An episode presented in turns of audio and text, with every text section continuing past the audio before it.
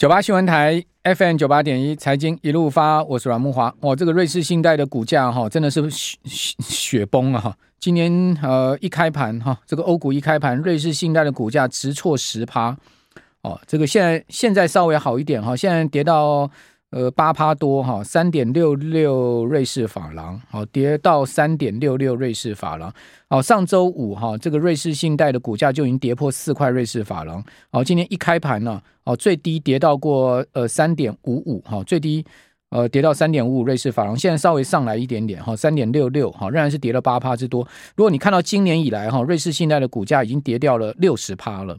哦，那为什么股价这样狂崩呢？哦，当然是因为这家公司的这个经营管理不善了哈。呃，经营管理不善，最近啊，哦，在 CDS 上面已经是呃露出了呃马脚了哈。在上周五哈，这个瑞士信贷啊，好，它的 CDS 啊，就是呃信用掉期交换哈，或者叫做信用掉期呃。信用掉期，好，信用信用违约交换，好，信用违约交换，或者是说叫信用违约掉期了，哦，CDS 的利差飙高之后呢，哦，这个瑞士信贷的主管哈，哦，就忙着打电话，哦，打给谁呢？哦，打给他的客户啊，跟大股东，哦，哦，这个安抚投资人哦的信心，哦，这个凸显呢，哦，市场上对瑞士信贷的财务状况已经忧虑到极端了哈，呃，市场担心瑞信会不会是下一个雷曼？哦，现在市场已经喊出在这样的一个呃说法了哈。呃，瑞信的一个主管说啊，他们的团队上周末啊，跟大客户还有交易方积极交涉。哦，他们也接到了大客户的电话。哦，也就是说呢，呃，有些人就来关心了，到底你们怎么回事啊？哦，是不是股价这样暴跌？哈，同时呢，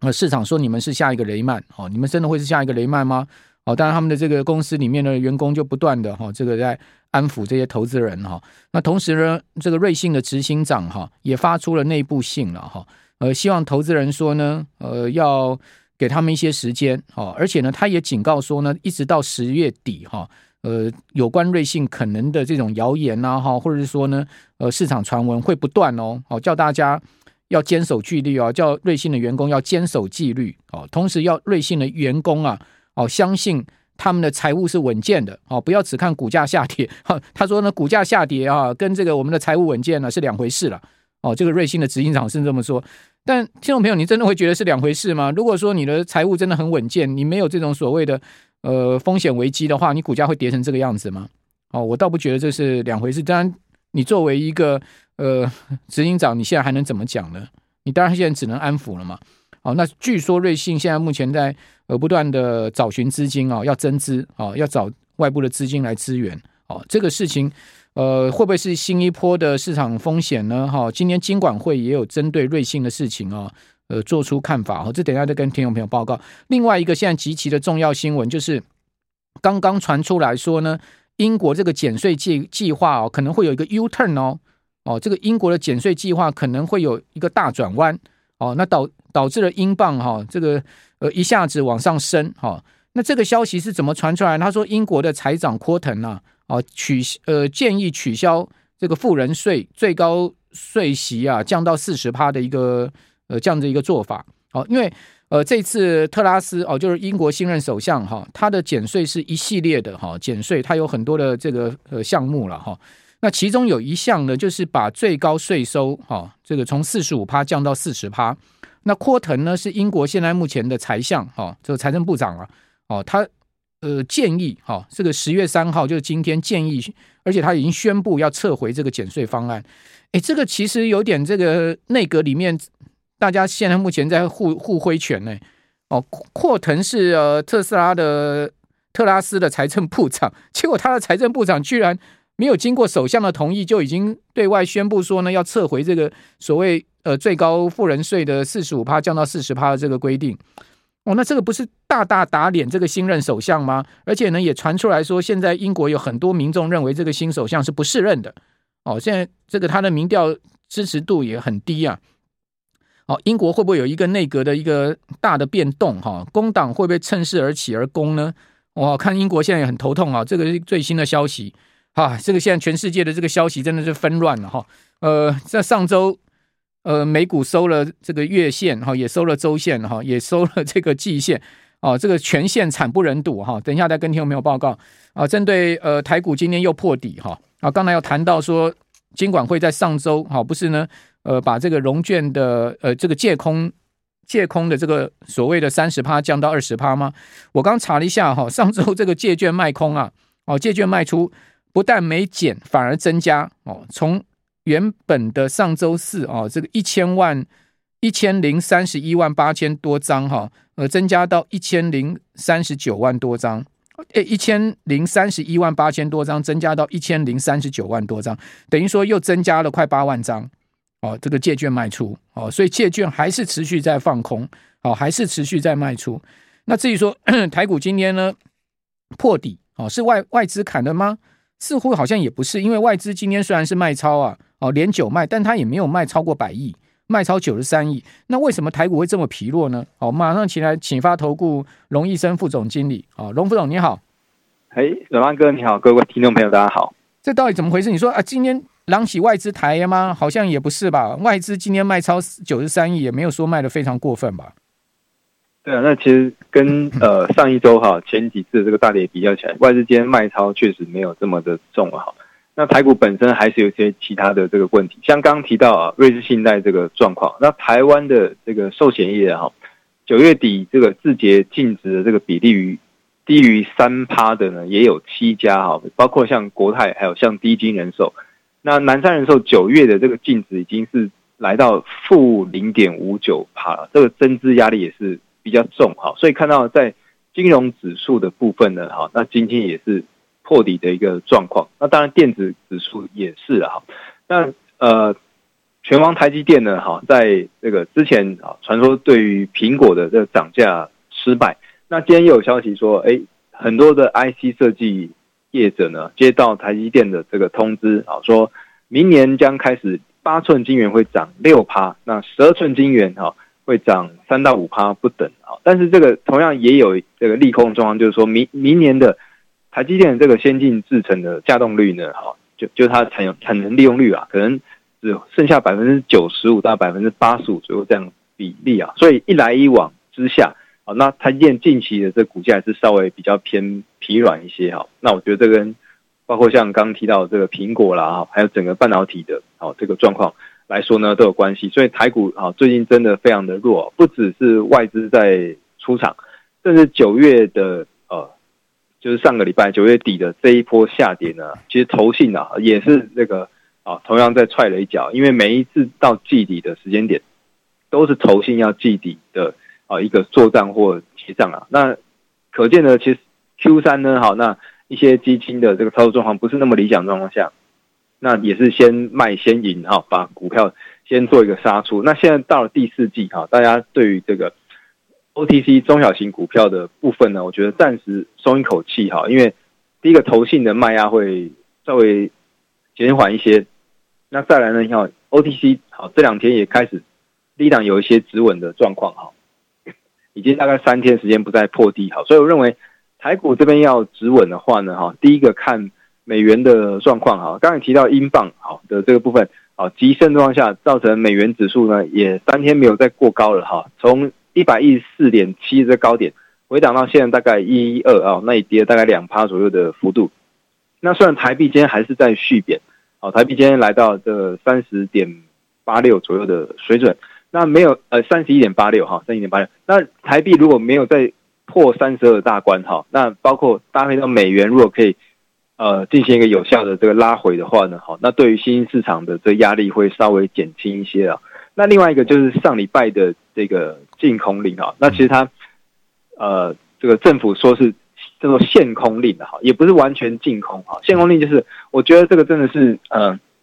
做做样子哈。那在整个借券的 状况下呢啊，借券状况下就是连一半的这个比例都不到，本来是借券幅度是百分之三十嘛哈，现在连一半的百分之十五也不到哈，就减低了要百分之二十。那在融券的部分，这个针对自然人，我觉得这个真的是好。呃，宣示意义的比较重了。那实质要真的打吗？好像也没有真的打到痛点哈。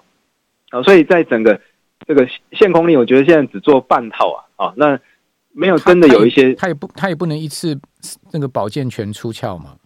对啊，我觉得他觉得后面可能还会再跌，所以我就慢慢来就对了，是这样吗？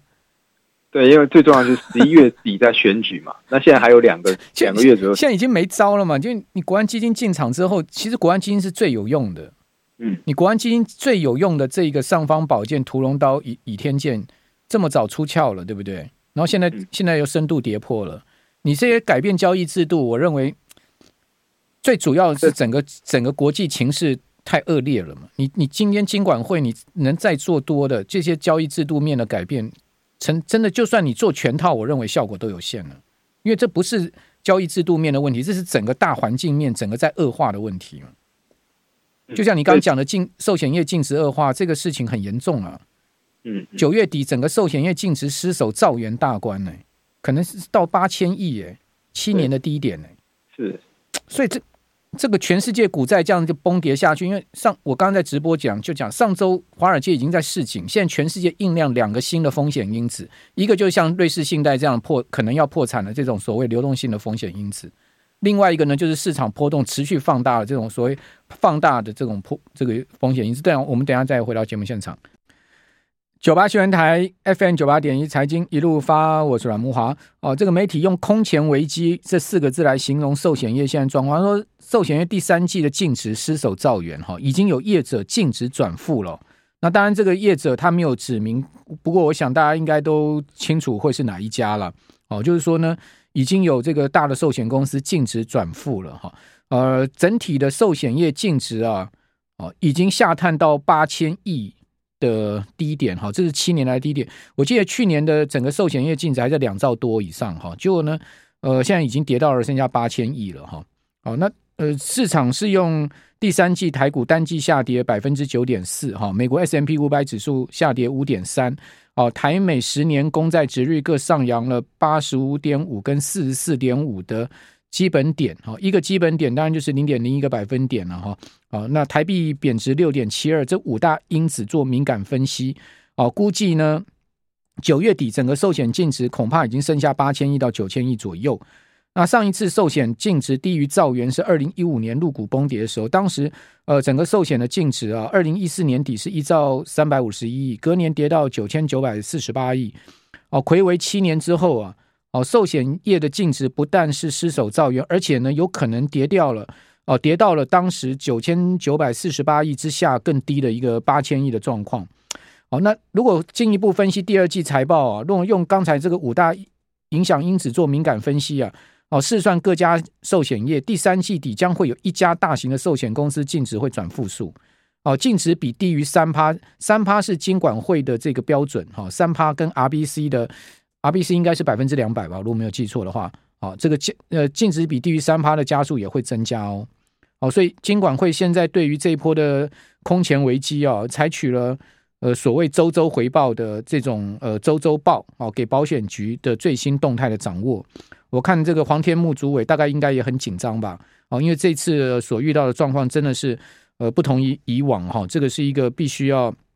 很严肃面对的这个问题，因为现在目前看起来美股美债还没到底哈。好，那我们继续来请教启发投顾的龙医生副总经理。龙副总刚刚讲说，这个金融指今天再破底嘛？金融指数今天已经跌到一千四百三十点，从高点的一千四月的一千九百四十七点跌下来，总共跌掉了二十七趴了。那这金融股怎么办呢？好，那我觉得如果呃想要去长期持有金融股的朋友，我觉得这边还要再等等啊，因为刚刚提到的。寿险业净值这个状况呢，还会再反映一波啊！那因为其实像国内很多大型寿险公司啊，只有非常多的海外债啊，不管像是呃美债啦哈，甚至这个英国的公债啊哈，那英国现在也是波动这么剧烈哦，那只有这么多海外账债的状况下呢，那债券利率持续飙高，那手中持有这个债券，它的价格短期来说会有这个呃往下掉的这样这样的一个风险，所以。财报上看起来就会有这个资产价值减损这样子的一个问题啊。那虽然因为这个风暴哈，这个未来其实呃，只要债券的这个利率往下降哈，那呃未来它的这个价格以长期持有来说的话，其实是影响是没有那么大。可是因为短期账面上会有这样子一个啊会计上的一个制度关系啦，所以建议大家如果要呃抄底金融股的话，这可能分批进场啊，或者再等等啊。那我觉得从这个时间你买的话，最好可能，哦，可能等到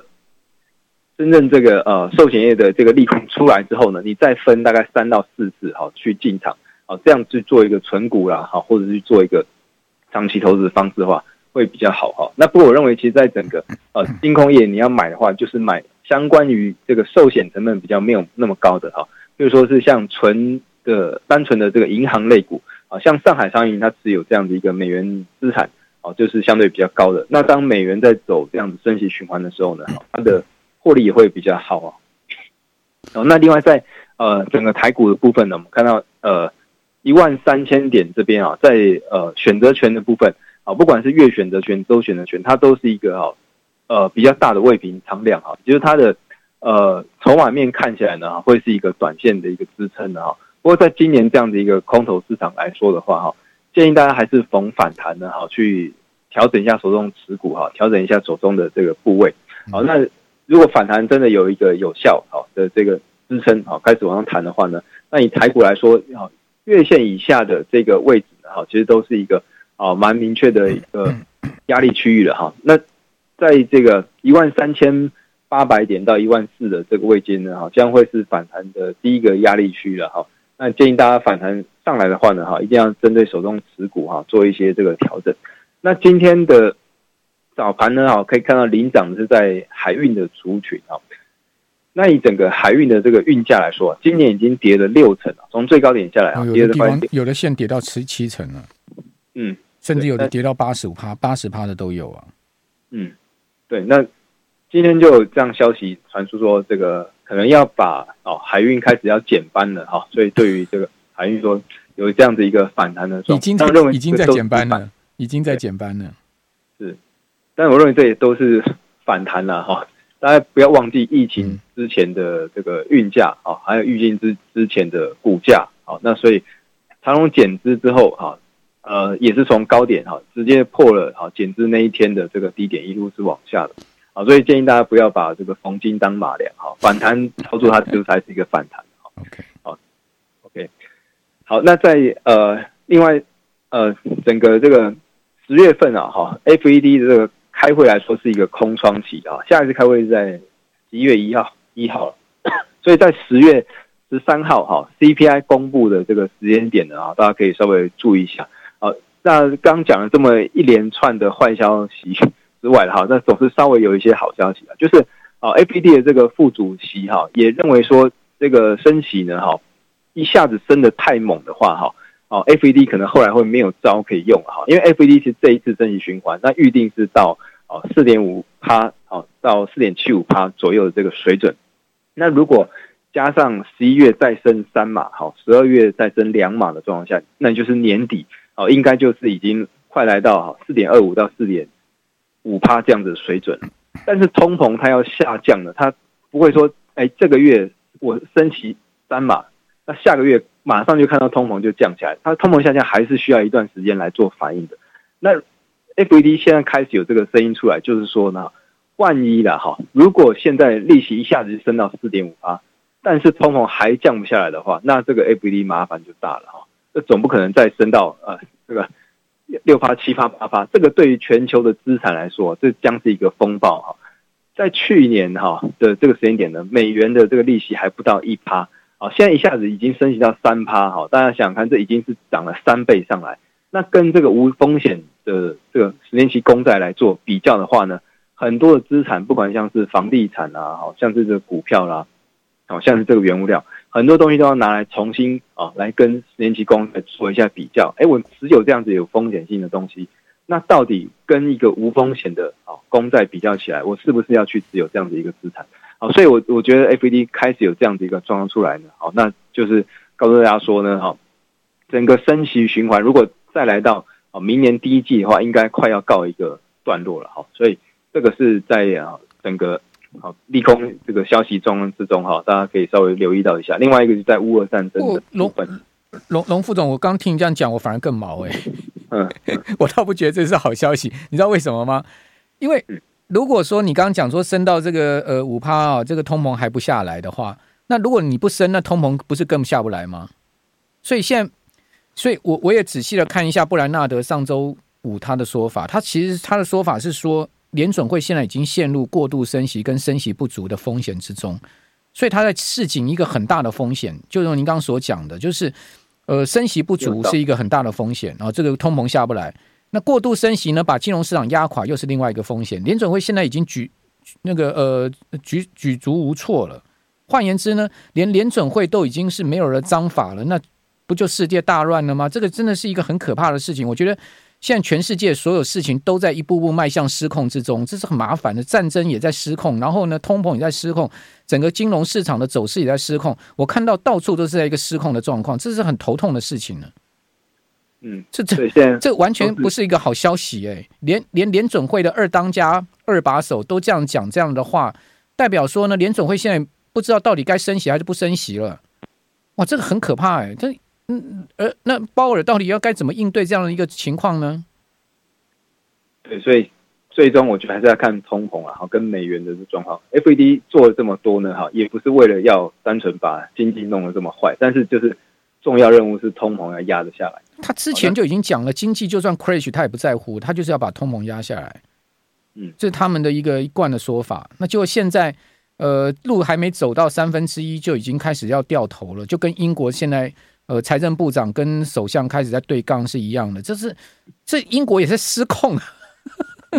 英国也失控了，我看全部都在失控啊，我真头痛哎，我真的觉得，哎，真的是